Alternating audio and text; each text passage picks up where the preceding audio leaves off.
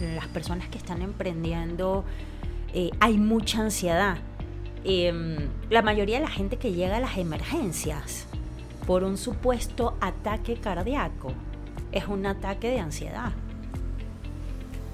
Entonces, la, la, o sea, el, lo que te puede producir la mala gestión emocional en la parte laboral te puede llevar al hospital. Te puede generar un ataque de pánico, te puede generar ataques de ansiedad que te lleven a una emergencia. Comenzamos. Bienvenidos a otro capítulo de Benji's of Beauty. El día de hoy estoy muy contenta porque vamos a hablar de un tema que no hemos hablado. Estamos más enfocados a hablar temas de negocios, pero siempre que tienes un negocio que emprendes hay algo que normalmente no balanceamos, que es nuestra salud mental y nuestra vida personal. Entonces creo que este capítulo va a ser muy fructífero porque vamos a poder hablar de este tema, cómo nos afecta y de qué manera podemos pues crear como balance y soluciones. Ella es Paola Palazón y Mafer Olvera de Psiqui Estar Bien y nos van a platicar un poco de este tema. Ellas tienen una consultora de bienestar y salud mental y trabajan con muchas empresas. Bienvenidas. Muchas gracias. Gracias por la invitación. Platíquenos un poco de qué es Psiqui Estar Bien y cómo nació esta idea. Eh, bueno, eh, a ver, somos emprendedoras, ¿no? Hay que, hay que empezar por ahí porque eh, en nuestro principio también es balance, balance y balance. Creo que es un principio de vida, ¿no? Ya en lo general. Eh, surge como una promotora de la salud mental, pero también consultora que da servicios principalmente, bueno, no principalmente, muy enfocados a empresas u organizaciones, en donde detrás hay personas que tienen que combinar distintos roles de vida eh, y a veces de formas muy rápidas, muy inmediatas, con mucha presión detrás, con muchas cargas, cargas laborales, pero también combinadas con cargas de la vida personal, de la vida social y a todo eso combinado con un factor biológico, psicológico y social que nos impacta a todas y todos como especie humana. Entonces, imagínate los retos. ¿no? Nosotros desde Psiqui nos dedicamos a diseñar programas implementarlos, por supuesto, medirlos, eh, que den una solución o que intenten eh, solucionar estas em, demandas tan importantes hoy de personas detrás de empresas que piden salario emocional, lo piden a gritos, ¿no? Y, y que, y, y también de empresas que están notando que sus empleadas o empleados comienzan a quemarse o comienzan a irse o comienzan a manifestar estos fenómenos de renuncia silenciosas. Y entonces para eso nos llaman y atendemos este llamado para diseñar específicamente acciones o políticas que les queden a la medida, ¿no? Muy, muy a la medida, eso es muy importante. No todas las empresas son iguales, no es lo mismo vender bebidas que vender alimentos, que vender servicios, que vender tecnología, que, que ser un startup, que ser una fintech. Completamente. Y algo me llama mucho a lo que dijiste, salario emocional. Esto se empezó a ver de la pandemia para acá. ¿Ustedes cuándo arrancaron? Nosotras arrancamos oficialmente en diciembre de 2020. Pero nuestra historia viene de un poquito antes. Eh, arrancamos a trabajar juntas desde 2019, desde principios de 2019, muy enfocadas a la maternidad, eh, tras, pues bueno, tras nuestras experiencias personales con la depresión postparto. Eh, originalmente nos llamábamos Ser Mamá Hoy. Ser Mamá Hoy y estábamos enfocadas a hablar sobre bienestar psicoemocional materno-infantil. Eh, en algún momento de ese año, cuando registramos Ser Mamá Hoy, registramos Ser Papá Hoy también, porque decíamos, hay todo un tema en los padres que no se está hablando. Si no se habla de la depresión postparto, menos se habla, mm, menos se habla de la salud Nunca lo había escuchado. Sí.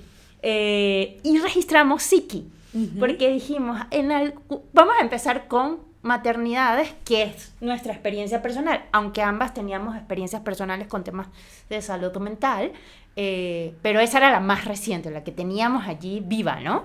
Em, y registramos Psiqui porque dijimos, bueno, en algún momento tenemos que hablar de salud mental para todo el mundo. Y comienza la pandemia y el algoritmo que es tan inteligente nos empieza a lanzar como datos. Eh, países como Argentina y España, que tenían como muy bien medidos los temas de, eh, bueno, miden mucho a la población, ya arrojaban en los primeros meses cierta data sobre los temas de salud mental en ciertos grupos. Eh, Y bueno, y venía ya repitiéndose desde 2019, la OMS venía hablando de México como el país con mayor índice de estrés laboral del mundo por encima de China y por encima de Estados Unidos. Eh, 75% de la población trabajadora. O sea, el número uno a nivel mundial. El, eh, sí, México tiene unas cifras bastante vergonzosas en temas de salud y en temas de salud mental más. Y me imagino que no lo tratan. Bueno, hay una NOM 35 que fue una respuesta un poco a la... A en 2018. Ajá, a esa cifra. Sí. Pero, está muy escueta, de alguna manera y no es vinculatoria y... O sea, es un buen... Nosotros siempre decimos que es como...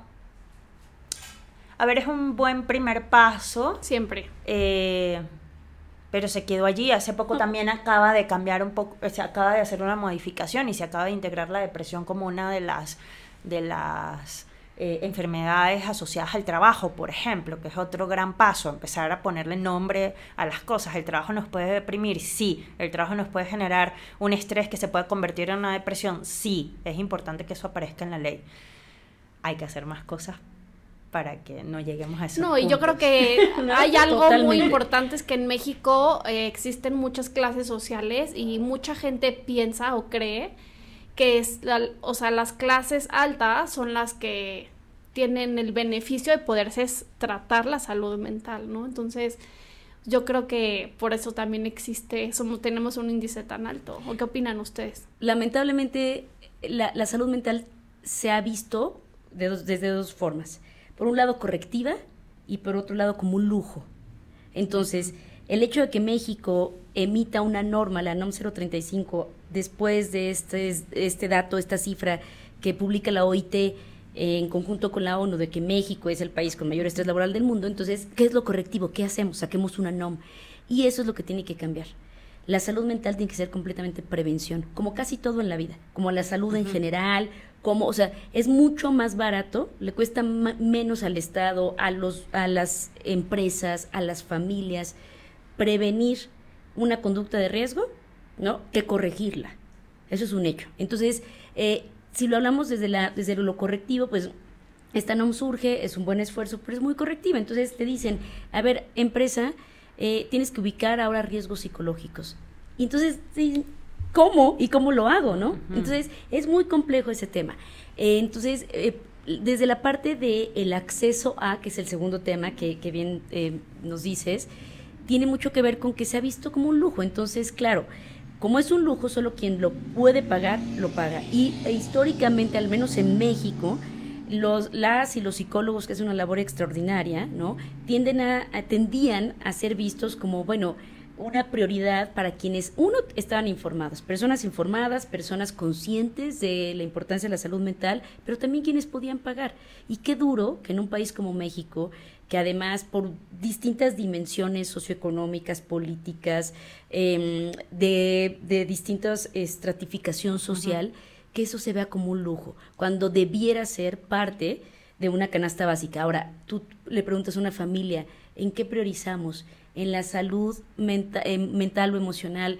de papá o mamá o hija o hijo adolescente o niña o niño o en el acceso a la escuela y te van a decir en la escuela, ¿no? Entonces, poco a poco se han ido abriendo mucho más caminos y hay cada vez más fundaciones, está el Consejo Ciudadano, está Locatel, está la UNAM, que poco a poco está haciendo accesible los servicios de salud mental cuando es una función que debiera ser estrictamente del Estado. Bueno, no estrictamente, pero sí prioritariamente del Estado, ¿no? Y eso no está pasando en México y es una lástima. y, abonando un poco lo que dice Manfred en cuanto al acceso, o sea, México tiene un déficit en cuanto a profesionales de la salud mental enorme. Por ahí, hay una cifra. ¿no? ¿Eran mil? Bueno, entre, entre psicólogos, psicólogos y, profesionales de la psiquiatría. O sea, ellos lo engloban como profesionales de la salud mental, que entran ahí varias ramas, ¿no?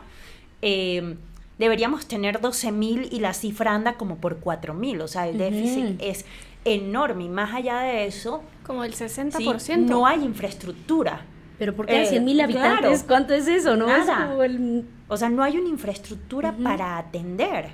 Y ya que hay un dato, digo, nosotros siempre decimos no queremos ser, no queremos ser alarmistas, pero, no, queremos pero ser. Creo que es importante que hablen de estas cifras. Claro. Porque es muy importante crear este balance, porque el, quien nos están escuchando que lo sepan, ¿no? O sea, que sepan estas cifras. Yo, y me, y me voy a ir al tema del trabajo y de la productividad, específicamente, que es lo que, pues bueno, pareciera que muchas veces nos mueve. Nos gusta poner este ejemplo que creo que es como bastante claro y alarmista también. Hace dos años, cuando, bueno, tres ya, cuando empezó la pandemia, vivimos una crisis que todavía estamos medio allí, ¿no? Y de alguna forma podemos decir que fuimos funcionales, o sea, que las economías pudieron funcionar, entre los que tuvimos el, tuvimos el privilegio de quedarnos en casa, de poder seguir produciendo, eh, y los que no les quedó de otra porque o salían o no comían, y de alguna forma la máquina seguía medio andando, con una crisis, pero seguía medio andando. Ahora la OMS tiene rato diciéndole a los gobiernos, la principal causa de incapacidad del mundo va a ser la depresión. O sea, va a llegar y ellos tienen una fecha exacta, o sea, es 2030. 2030 es en seis años y medio. En ese momento vamos a dejar de ser funcionales. Entonces el tema se está poniendo sobre la mesa y hoy en día hay una cantidad de, empresas que están volteando a ver el este tema y este 75% en México, que ojo, en el resto de la región no es tan diferente. Eh, porque les está costando mucho dinero, porque vamos a dejar de ser productivos. O sea, porque sí, evidentemente, a nuestros clientes, y así lo vivimos, les importa genuinamente a la gente, pero con gente quemada no hay economía, con gente quemada no hay. Y la inteligencia tampoco va a resolver ese problema. La inteligencia artificial no. no. o sea, todavía no. le vas a poder decir, vamos, puedes chatear ya con seres, Para el 2030, que faltan siete años, la inteligencia no, Menos seis no años y medio. Sí, ¿no? o sea, es nada. No, y además, estamos, yo creo que esa cifra, incluso esa fecha puede ser alentadora, porque la ONU, la OMS, la OIT, todos los organismos internacionales se basan en cifras diagnosticadas, en pronósticos emitidos a partir de lo que cada gobierno miembro de la ONU, que son más de 196 países en el mundo, envía en sus informes. Oye, México, envíame tu informe de salud mental. Y resulta que cuánto se diagnostica aquí. Somos de los países que menos diagnostica. Y en general, el primer trastorno de una persona suele ser diagnosticado arriba de los 30 años. Entonces estamos hablando de, imagínense esa cifra negra que está ahí, que no está diagnosticada, que está atravesando, viviendo con depresión, con ansiedad crónica, con estrés, y, y, eso no está diagnosticado porque todavía ni siquiera se reconoce individualmente. Entonces, por lo tanto, no, no existirán ni el acceso a un tratamiento oportuno, profesional, eh, ni la, la red de apoyo, ni todo lo que se necesita alrededor de una persona. Ahora, si lo vemos en términos de cómo incide todo esto, es que tenemos que el principal eh, enemigo de la productividad es el estrés. Entonces, cuando estamos estresados, que el estrés es a su vez un componente biológico increíble. Es decir, es lo que nos salva de muchísimas, ¿no? Es lo que nos salva de cuando te vas a quemar, de un peligro, es lo que te hace correr. Está muy bien. Pero, o es lo que te hace preparar, te genera adrenalina para presentar tu examen final, tu reporte, una entrevista de trabajo. Pero cuando ese estrés es sostenido y se cronifica en el tiempo, estamos hablando de una enfermedad. Entonces las personas hoy en día tendemos a vivir muy estresadas por distintas situaciones. El problema es que no, se, no estamos siendo tan conscientes de cómo vivir así en este rush, en este estrés. Sin duda, nos, si no haces algo en su momento, te va a llevar indudablemente a la somatización, así es decir, a estos impactos físicos, impactos en lo psicoemocional, impactos, impactos en lo mental y por supuesto para las empresas que por eso nos buscan es que hay impactos en lo laboral.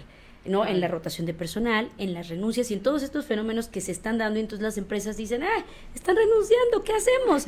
bueno, pues ¿por qué te están renunciando? Ahora, un poco de la accesibilidad es que, a ver, no, estas personas que están recibiendo programas como los de Siki o de otras consultoras, que afortunadamente hay muchísimas, cada vez hay más, eh, están recibiendo este beneficio y lo está costeando la empresa. Lo ideal va a ser que cuando esa persona deje de trabajar en esa empresa o lo necesite en otro momento, haga conciencia de que es una prioridad para invertirlo de su, propio, de su propia bolsa. Me encanta este tema que estamos platicando porque yo tengo una historia personal y es que yo sufrí de un burnout, como se le dice en inglés, que se me quemó la cabeza de tanto trabajo y me di cuenta ya que estaba en burnout, o sea, nunca lo prevé y, preví y, y, sí, o sea, me dio una depresión horrible y ansiedad horrible que estuve medicada dos años. y fue porque me empecé como, como emprendedora, me empecé a, a, meter mucho en el que tengo que echar para adelante la empresa, para adelante, para adelante. Tuvimos un levantamiento de capital en 2019 y después en 2020 viene la pandemia y pues nos bajamos sueldos y, obviamente todo el estrés laboral y económico que seguramente igual ustedes tendrán cifras o que nos puedan platicar de eso que el, el ingreso también es un tema que por lo que nos hace caer yo creo que en estrés. Y, este tema me encanta porque me acuerdo cuando, cuando me fui al psiquiatra y me dijo es que tú traes una depresión de hace mucho y que ahorita ya se te detonó. Y me acuerdo que le conté a mi mamá, fui, yo soy de Morelia y le conté, me fui a Morelia un fin de que estaba bien triste a platicarle a mi mamá y mamá, no, no, es que ¿cómo fuiste al psiquiatra? Tú no necesitas tomar medicinas, como para qué, por qué. Y yo así de que, híjole, o sea, no sé si es de pueblo, mi mamá otra mentalidad de verdad muy fuerte y para mí hoy, o sea, hoy yo puedo decir que si estás, bueno, no hoy, o sea, estar enfermo, el, cerebro es un órgano, es como si te enfermas del estómago, eh, te los, los, intestinos son un órgano, o sea, se tiene que tratar y darle la misma prioridad al cerebro que a las demás partes del cuerpo y la gente no lo da. No, ya hay mucho tabú en relación a, la medicina psiquiátrica. Siempre lo hablamos y lo decimos tal cual como tú lo dices si, no sé, si de pronto tienes una infección en la garganta, que es muy común en esta Ciudad de México por el aire, ¿no? Y tú vas al médico, a veces ni siquiera vas al médico, vas al médico de una farmacia que te atiende en cinco minutos, donde no tienes la posibilidad de hacerte estudios ni nada. Digo, sin quitarle el mérito a las personas, a los médicos que trabajan en las farmacias, pero no hay ningún tipo de estudio, son consultas así muy rápidas y ahí mismo te recetan un antibiótico, inmediatamente vas y lo compras.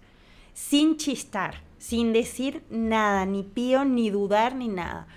¿Por qué tienes que dudar de la medicina psiquiátrica? Y es que hay mucho tabú, porque ha sido vista, pues, de muy mala forma. Y además, hay otra cosa también que, que bueno, que nosotros también siempre platicamos cuando hablamos de esto, es que efectivamente el conocimiento del cerebro en relación con el resto del cuerpo es mucho más reciente, ¿no? O sea, la medicina psiquiátrica y la neurociencia, la neurología, o sea, el conocimiento que tenemos del cerebro es más reciente porque apenas hemos podido explorarlo desde hace no tantísimas décadas, esa es la realidad. Entonces, imagínate que los egipcios creían, que a mí eso me da mucha risa, que el cerebro era un moco, que no servía para nada. y por eso, claro. todas las civilizaciones ancient, o sea, nuestras civilizaciones pasadas sacrificaban el corazón, porque era un órgano que para ellos era lo más importante. No mm, demeritamos el corazón, pero el cerebro es, el maestro de ceremonias. Claro, es el maestro de la orquesta, es el que dirige todo y hay una cantidad además de enfermedades que están relacionadas con lo mental, que no nos damos cuenta. Hay, aquí ya hay un tema, a mí cuando yo tengo 13 años viviendo en México, y una de las cosas que me pareció más impresionante, y esto es una hipótesis, no hay nada probado, es que cuando yo llegué yo decía, ¿qué cantidad de productos para el estómago hay, tanto en las farmacias como en publicidad que ves en la calle? Yo decía, ah, claro, es el picante, es la comida. Ahora que estoy metida en estos temas, me doy cuenta y mi hipótesis es que no. Porque entonces más ver siempre dice todas las itis, y es verdad, gastritis, colitis, entonces siempre ves en el trabajo, no, es que hoy tengo que ir a trabajar al médico, y entonces hacen dieta. Todo lo general todas las todas, es impresionante, y entonces van al gastro y gastas una cantidad de dinero, haces la dieta, medicamentos, y sigues estando, o sea, puedes comer lechuga tres veces al día y tomar solo agua y sigues teniendo gastritis. Sí. Porque no está ahí, la raíz no es el estómago. O bueno, sí, pero no, porque nuestro estómago es nuestro segundo cerebro, pero detrás de eso hay una enfermedad mental, hay un trastorno mental, hay estrés, hay ansiedad, eh, hay una cantidad, y además hay una cantidad de síntomas que la gente no se da cuenta que ha normalizado. Dolores de cabeza, problemas con el sueño, espalda, es súper evidente. Que detrás de eso hay un tema Yo les puedo platicar cómo empezó, o sea, cómo yo me di cuenta de este burnout. era porque ya llevaba meses que no podía dormir cuando yo siempre dormía de corrido. O sea, yo de corrido me dormía de 10 de la noche, 11 a las 7, 8 de la mañana, corridito. Solo me levantaba al baño una vez y luego, luego. Y tenía de verdad meses que no dormía bien. Me dormía hasta las 3, 4 de la mañana, me levantaba otra vez. Ese era uno, ¿no? Después me empecé a dar cuenta que no podía ver Netflix, o que no me cap eh, o sea, no podía ver ninguna serie ni película. O sea, a los 10, 20 minutos me aburría y me cambiaba y ponía otra. Y no me picaba nada y no me concentraba viendo ni la tele. Otro punto que me empecé a dar cuenta es que no hacía ejercicio en esa época, que bueno, es algo que igual ustedes nos van a compartir ahorita, pero ya ahorita hago ejercicio y eso es lo que me ha mantenido el cerebro sano. Claro. Pero en esa época no hacía ejercicio y, y qué más hacía que, que, me di cuenta que estaba mal. Sí, que, o sea, sábados y domingos los usaba para trabajar. Claro. Entre tanto estrés, me ocupaba más estrés de que estoy ansiosa, no tengo nada que hacer, antes me voy a meter a checar correos. Entonces, eso hacía. Y, y así fue que me di cuenta.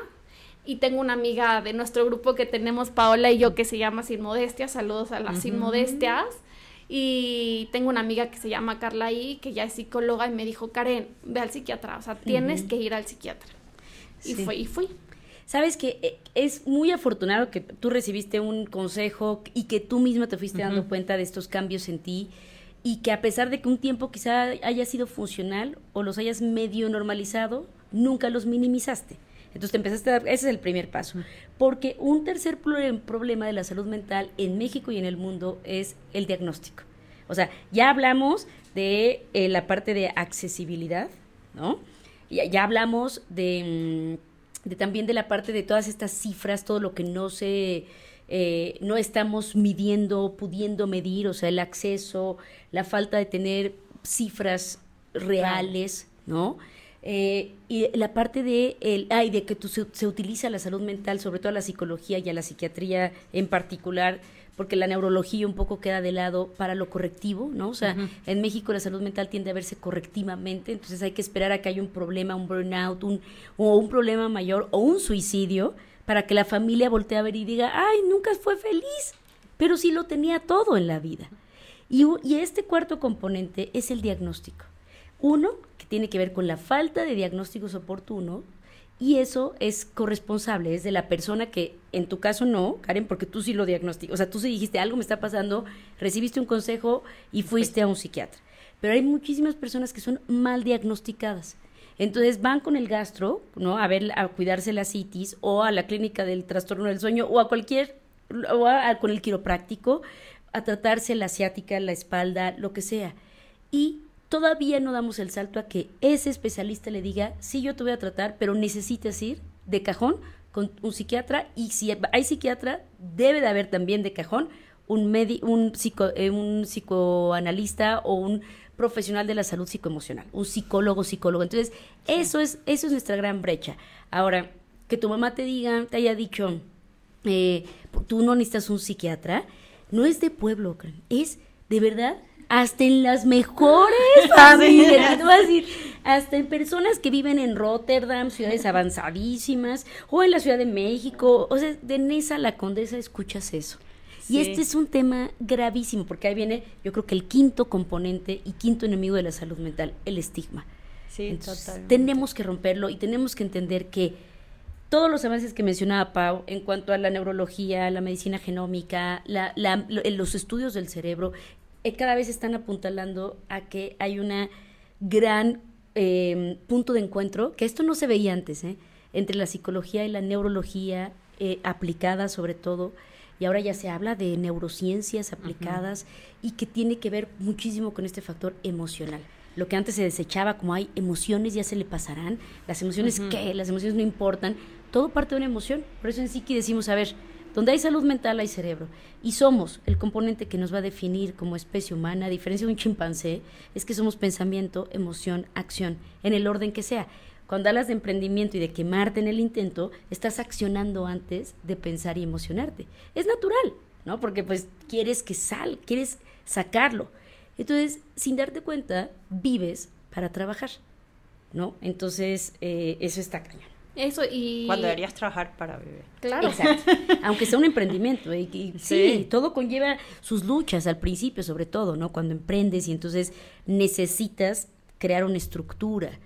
Pero, bueno, hay veces que eso se da y a veces no Sí. sueltas Y las tanto, ¿no? consecuencias pueden ser, yo voy a contar, bueno, Maffer, que ha estado acompañándome en este redescubrimiento de los últimos meses. Yo tengo, ¿cuántos años? Como siete años diagnosticada con un tema de tiroides. Ujú. Eh, y desde un año para acá empecé a tener dudas de dónde venía eso y por qué, ¿no? Si no había un tema genético en la familia, ¿qué había detrás? Y después que será de dos meses de estudios y de hacer una bitácora de Detallada. detallada, detallada, de hacia atrás, básicamente la conclusión fue que mi problema tiroideo, que afecta muchísimas cosas, porque la tiroides rige mucho, posiblemente se detonó por una crisis de estrés laboral que yo tuve hace un par de años. Y que Lo creo, ese yo soy, yo soy fiel, sí, yo soy fiel de Sí. que el cerebro es tan, tan,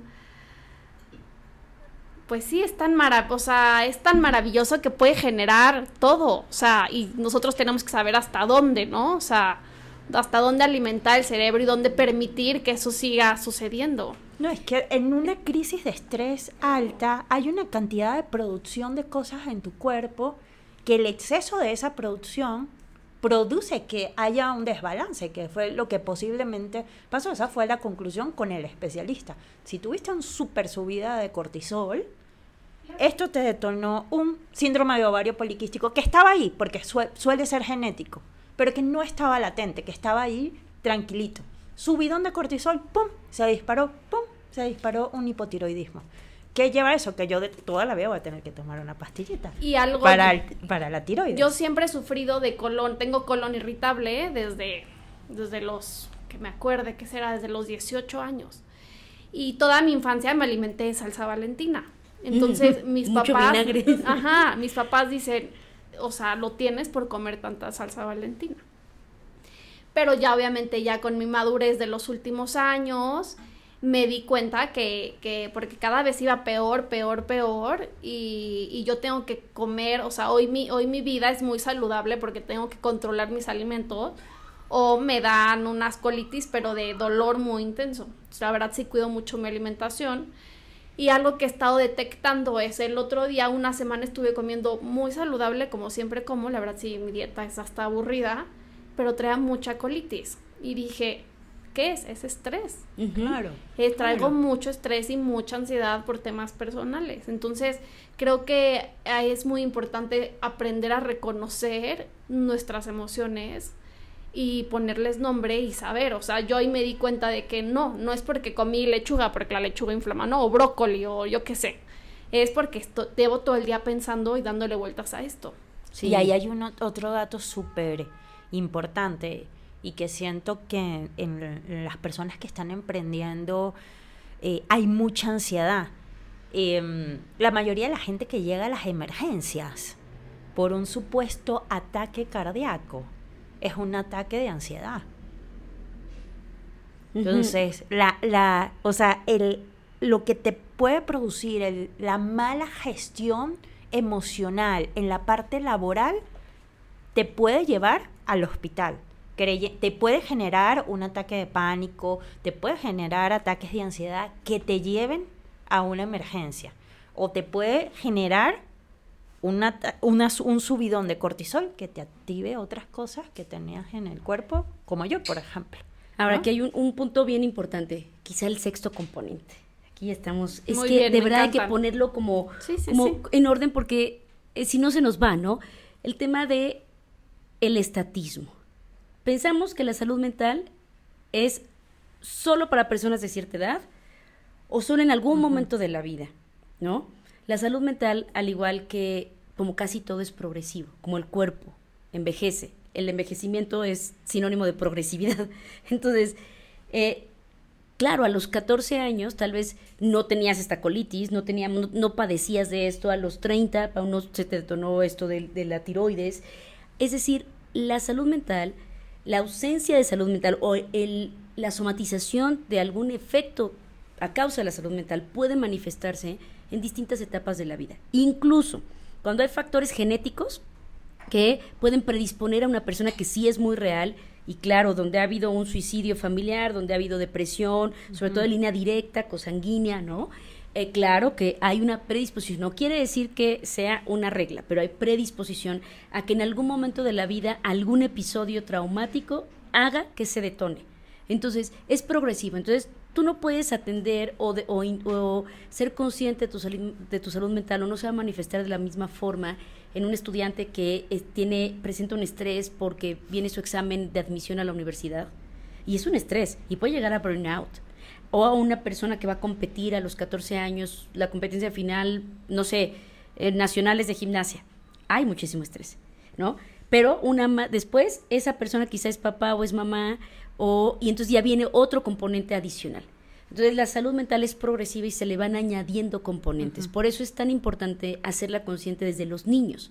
Desde niños comenzar a hablar de la importancia de identificar emociones para entonces entender de dónde vienen. Y esto eh, hay que preguntarle a los niños y hablarles a los niños como son ellos, ¿no? O sea, no con palabras muy sofisticadas porque no lo van a entender. Igual a nuestras mamás, que luego parece que hay un comeback a niños y es de mamá, ¿por qué no entiendes que es salud mental?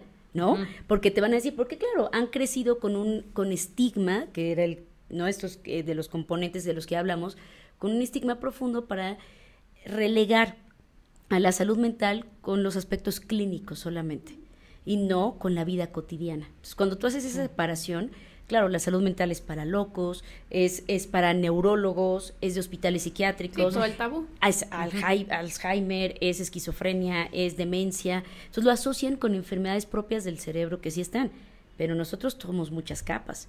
Entonces ahí el cerebro está como un órgano que tiene también sus procesos internos y absorbe, reabsorbe, produce, deja de producir conforme a la edad también también hay un tema importante que cuando vamos llegando entre los 35 y 40 años, evidentemente comienzan las bajas de calcio, de absorción de omegas, por ejemplo, ¿no? Entonces necesitamos ayudarle al cuerpo. Que de eh, por sí nosotros no producimos suficiente omega, ¿no? Para el requerimiento que tenemos. Y si viene una baja, pues sí. peor. Entonces hay que ayudarle al cuerpo porque hay que entender que, que nuestro cuerpo también, eh, es decir, no hay máquina que dure mil años. ¿No? Pero y es, lo mismo, o sea, otro ejemplo, o sea, el estómago te puede dar un dolorcito de estómago o te puede dar un colon irritable o te puede dar un cáncer de colon. Igual el cerebro, puedes empezar con algo chiquito, pero si no te cuidas, puede ir aumentando. Y recuerdo perfecto que mi psiquiatra, Kato, en el 2019 a verla, me dijo, es que traes temas que no trataste desde el 2017, dos, tres años anteriores. Sí, y todo esto además tiene que ser, es integral. O sea, no es que haya como, digo, ve a terapia y ya. Eh, Me encanta justo eso. ¿Qué es lo que tú crees que se tiene que hacer? Digo, hay muchas cosas y lo que dicen de cajón los especialistas, bueno, los el personal y trabajadoras de, la salud mental es duerme bien, o sea, tener higiene del sueño. Y ojo, que eso no necesariamente tiene que ser duerme de 7 a 8 horas, porque cada cerebro es diferente. Y es muy diferente dormir de 7 a 8 horas que tener una buena higiene del sueño, donde realmente descanses. Hay cerebros que con 6 horas hacen el trabajo que tienen que hacer. Porque una cosa que sí es importante es que mientras nosotros estamos durmiendo, el cerebro hace de sus trabajos más importantes que es la limpieza. Hay, está hay estudios que relacionan enfermedades como el Alzheimer con la mala higiene del sueño. O sea, grandes las tareas que se las tareas más importantes que realiza el cerebro es cuando está en cuando nosotros estamos en descanso. Entonces, hay que tener una buena higiene del sueño. Seis, siete, o si tú funcionas con cinco horas y estás bien, va. lo recomendable es por lo menos seis horas, ¿no? Eh, luego, alimentación. Y a eso también es súper amplio, porque no es que comas lechuga y pollo todos los días, al día. O sea, es, hay una cantidad de cosas, es que todas estas cosas, volvemos a lo mismo, sabemos tan poco y se habla tanto y lo ponemos tan poco sobre la mesa, por eso es tan importante hablarlo, que hay una cantidad de desconocimiento sobre el tema. Entonces, hay una cantidad de cosas que nosotros no producimos, que el cuerpo humano no produce, y más a ciertas edades, como dijo Maffer. Entonces tienes que empezar a suplementarlo y a darle al cuerpo esas cosas que no producimos y no necesariamente están en los alimentos. Entonces hay que tener como una combinación. Y también si te, si te va a generar el estrés hacer una dieta, pues no estamos haciendo nada. o sea, mi médico dijo, a ver, si el cuerpo está estresado y después se les voy a poner una dieta para estresarte más, no estoy haciendo nada. Esa es la realidad. Claro, suma. Tener un hobby. ¿El hobby lo pondrías como el número tres? Sí, es importante. Es, bueno, como el número tres yo creo que pondría socializar.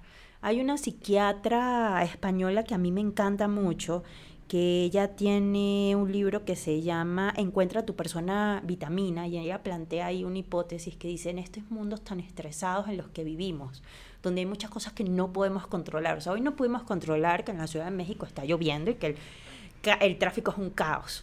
Eso tú no lo puedes controlar, a menos que te mudes, pues, o te vayas a otro lado. Pero, y eso te produce un subidón de cortisol. Y vivimos en una sociedad intoxicada de cortisol, que es lo que ella dice que es la hormona del estrés. ¿Cuál es la mejor forma de contrarrestar eso? Producir oxitocina, que es la hormona del amor. Entonces, ten relaciones, consigue a tu persona vitamina. O sea, yo puedo decir que yo abrazo a Maffer y es mi persona vitamina porque tengo subidones de, corti de oxitocina. Entonces, socializa, busca a esa persona que te provoca, ¿no? Es, Esas reacciones y contrarresta la producción de cortisol con oxitocina.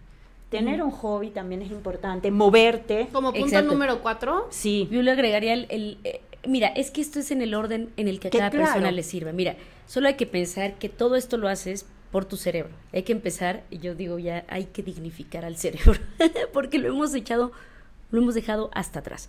El sueño impacta al cerebro, lo que comes impacta al cerebro, el ejercicio. El ejercicio es fundamental, es básico, y hay quienes piensan, es que no tengo tiempo para ir a un gimnasio, es moverte, es está comprobado como 30 minutos al día de tu día. Todos podemos tener 30 minutos. 30 minutos que te muevas, pero que sea diario. Eso le va a traer muchos mayores beneficios a tu salud mental que quizá muchas otras cosas. Entonces, el ejercicio, moverte, pero, como, pero con disciplina, hacerlo diario, rutinario, no nada más es, claro, yo subo y bajo 100 veces la escalera, ¿no? No, no, no, no es eso, es hacerlo consciente, eso es algo importantísimo. Y eh, en, el, en el, yo no sé si lo pondré en el número uno, pero es identifica tus emociones. Eso es importantísimo. Mira, nosotros nacimos con seis emociones básicas como, como humanos, ¿no? O sea, un bebé, un niño hasta los siete años, pues tenemos seis emociones básicas y son lo que salía en la película intensamente. intensamente. Ay, no la he visto, la voy a ver. Veanla, veanla. Es, es, eso, así. Les voy a recomendar otro libro también buenísimo, eh, adicional al que recomendó Pau, buenísimo, no, de estos no pequeños cambios. Ajá, sí, los libros son al final. Ajá, Venga, al final. pero a ver, estas emociones, sorpresa, ¿qué tiene un bebé? Sorpresa, Ajá. tiene miedo, tiene asco. O sea, eso es una emoción, el asco es una emoción, ¿sabes? Tiene tristeza, se enoja, pero también tiene alegría. Nacimos con esas seis emociones básicas.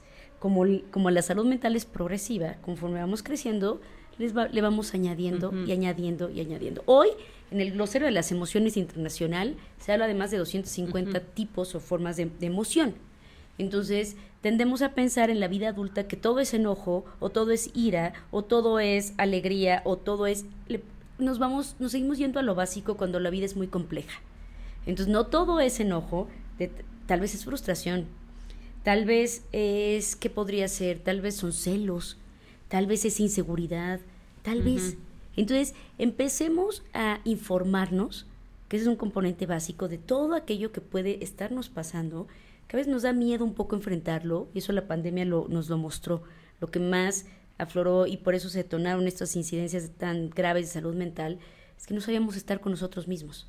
O sea, no sabíamos. Entonces, claro, verte todos los días al espejo, sola o solo, o en pareja, o con hijos, y decir, ah, ¿qué es esto? Claro, presenta un desbalance, un desequilibrio. Entonces, hay que también tener este...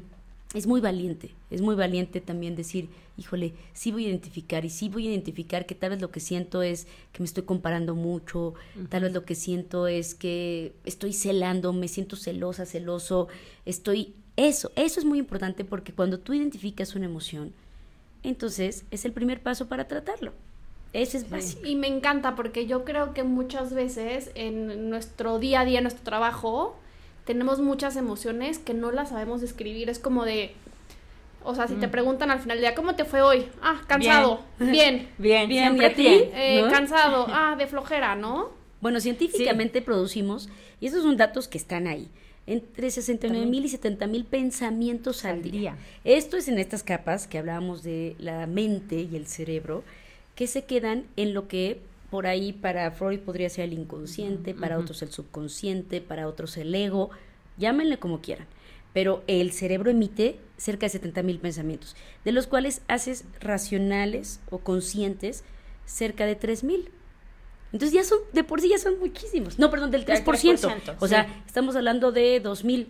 O sea, Sí. de todas maneras es muchísimo. no, de Sí. 200 pe- pe- pensamientos, es muchísimo. Entonces, imagínate, estamos todo el tiempo pensando. Y por eso decían, eso que decías de Netflix, de ya ni siquiera puedo o le estoy cambiando y estoy scrolleando. Por eso es muy complicado estar viendo el teléfono a medianoche.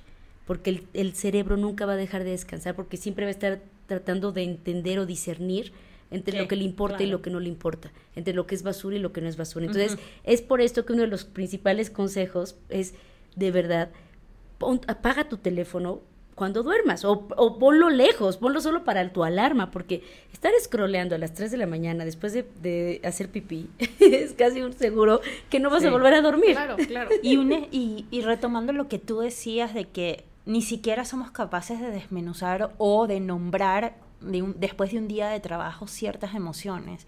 Hay un ejercicio que a mí me ha funcionado muchísimo, eh, de persona ansiosa, además, es de sentarte a desmenuzar esos pensamientos, de llegar a la noche y aunque sea un minuto, decir cómo me sentí hoy y empezar a decir, bueno, hoy me sentí molesta. Y cuando empiezas a desmenuzar por qué te sentiste molesta.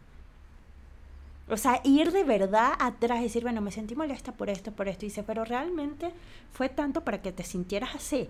A lo mejor sí, pero a lo mejor en la mayoría de las cosas no. O me sentí súper preocupada por tal cosa que ni siquiera además ha pasado. Exacto. O ni va a pasar. Y- o ni va a pasar, porque cuando te empiezas escenario. a preguntar realmente, que es el gran problema de la ansiedad, ¿no? Sí, sí, sí. Que yo, todo el yo tiempo sufro, estás en el futuro, ¿no? Yo sufro de ansiedad Ajá. igual que tú, ya somos amigas. Y, y creo que voy a empezar un poco a hacer eso, que es como hacer un diario, o sea, sí Totalmente. escribir tus emociones, porque todo, o sea, todo el día tenemos muchas emociones. Pregúntate, Karen, cuando empieces con esos pensamientos, detente en el pensamiento y di, ¿realmente esto va a pasar? ¿O es mi imaginación? Yo tengo una última pregunta. ¿Qué opinan de todas aquellas personas que dicen que su hobby es trabajar? Dios, no, no, por favor, no, es que... O sea, sí, Eh, nos o sea, encanta trabajar, pero... Pero no es un hobby. Sí, A ver, Maffer hace béisbol, por ejemplo. Claro, yo llevo 15 años jugando béisbol con las pecadoras y, y es increíble porque a pesar de que la vida se ha vuelto más dura, ya hace 15 años yo no tenía un hijo, ¿no? Ni tenía la vida que hoy tengo y aún así vamos. Nos cuesta un montón de trabajo, pero llegamos porque es es una válvula, es un hobby, es increíble y voy al gimnasio en las mañanas, o sea, trato de porque yo sé yo no me, no, no, la ansiedad no es mi principal problema, pero todos humanamente tenemos ansiedad. Eso no es de unos o no es de otros. La ansiedad no es solo de enfermos mentales o no, no, no. Es un componente humano. Lo que pasa es que hay personas que eh, lo sufren más y todo esto. Entonces, eh, para aquellas personas que piensan, volviendo al tema del hobby, eh, a ver, el trabajo es una forma, muy, dignifica a las personas, sobre todo después de cierta edad, cuando entras a tu edad productiva, el trabajo es un, también uh -huh. es parte, es un componente muy importante de tu vida, no deber hacerlo todo, no hay que eh, acostumbrarse a vivir para trabajar, sino trabajar para vivir, eso es muy claro, por eso en Europa las jornadas sí son de ocho horas y se cumplen, hay que más bien enfocarse mejor en sacar mejor el trabajo, darle mucho más la importancia que tiene el trabajo, más allá de el éxito pseudo éxito que se pueda relacionar con las horas extras o con estar súper estresado y, y, relacionar el estrés con éxito, eso es un, eso es un estereotipo que hay que quitar y erradicar. Y de ninguna manera, pues, ahora, cuando haces lo que te gusta, y Pau y yo tenemos esta, esta dinámica, la hemos hecho, eh, tu Ikigai, cuando encuentras tu Ikigai, Ikigai. ¿no? Uh -huh. ¿Nos Entonces, puedes platicar rápido cuando, qué es el Ikigai? Bueno, cuando encuentras esta actividad que... Este eh, propósito. propósito. Es, es, como está toda filosofía, es una japonesa. filosofía japonesa. Exacto. Ajá. Y te da un propósito y cuando ese propósito lo da tu trabajo, que mejor, ¿no? O sea, que, que, que se relaciona con que puede tener un, un impacto en la sociedad, con que te satisface, te hace feliz y además te genera un income, un ingreso qué, qué virtud, pero eso no siempre se encuentra. Te lo, y te lo te pregunté porque yo en su momento, mi hobby, para mí, según yo, era trabajar. Claro. Y hoy veo afuera, o sea, a mi alrededor y muchas personas cercanas, veo que no tienen hobbies, no saben qué es un hobby en la vida. A ver, de entrada, Sí, y- lo que y- te pagan, nada más sí, claro. ver, por hacer un hobby no te pagan. O sea, a mí no me pagan por jugar base, me encantaría, entonces ya nos patrocinan y ya, nos vamos. no, no, no. Un hobby no te paga. Toda actividad que por la cual recibes una remuneración es un trabajo. Sí. Lamentablemente, y eso es otra conversación, en México hacemos miles de trabajos, sobre todo como mujeres, que ni son vistos, ni nos pagan, ni mucho menos. Pero esa es otra conversación. Pero si es un hobby, no te lo pagarían. No, y para trabajar y producir, tienes que estar bien. Esa es la realidad. Entonces, digo, si quieres trabajar y producir y ser exitosa o exitoso, lo primordial es que estés bien. Completamente. Y yo creo que vamos a cerrar el capítulo con eso.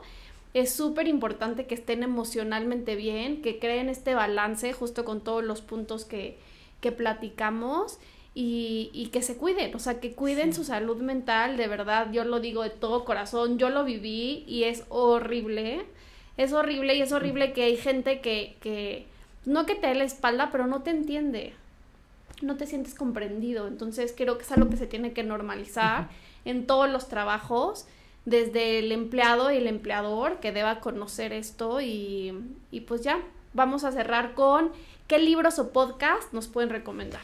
Yo recomendaría Encuentra tu persona vitamina como libro. Recomendaría también La magia del silencio, que trae muchas herramientas que puedes utilizar en tu día a día muy sencillas eh, para bajar el estrés. Una que a mí me encanta, que ella dice, ella es una monje que vi, una monja budista que vive en las montañas de Francia y te dice, asómate un día, la- un, eh, un momento a la ventana donde estés, oficina, casa o sal, ¿no? Y miras el cielo de manera consciente durante un minuto y tu día va a cambiar totalmente. Eh, de podcast, creo que medita podcast eh, y agradecida, que ahora es el nuevo, y encuentra, eh, ah, buscando el flow, que es de mi amigo Manuel de Valle. Perfecto. Ay, ¿Y tú, Mafer? Sí. Sí. Bueno, un libro eh, que se llama The Slight Edge, que es como est- esto que te puede hacer cambiar. De- es de Jeff Olson. Olsen. Y de verdad es, propone mucho para quienes digan, ¿cómo le hago? Ok, Ujú. ya entendí y me queda claro, pero ahora ¿cómo le hago? Ese es un libro que habla de micropasos para tener un gran cambio.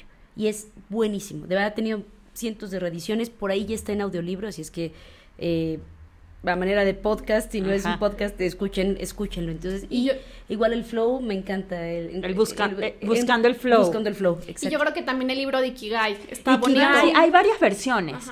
Eh, nosotros hemos utilizado, bueno, yo tengo el libro, el de unos españoles, que se llama igual Iki- Ikigai, así, tal cual. Pero hay como varios, varias personas han hecho libros sobre, sí, sobre el Ikigai. para en encontrar japonés. justo tu razón Sí. de ser y tu, tu amor.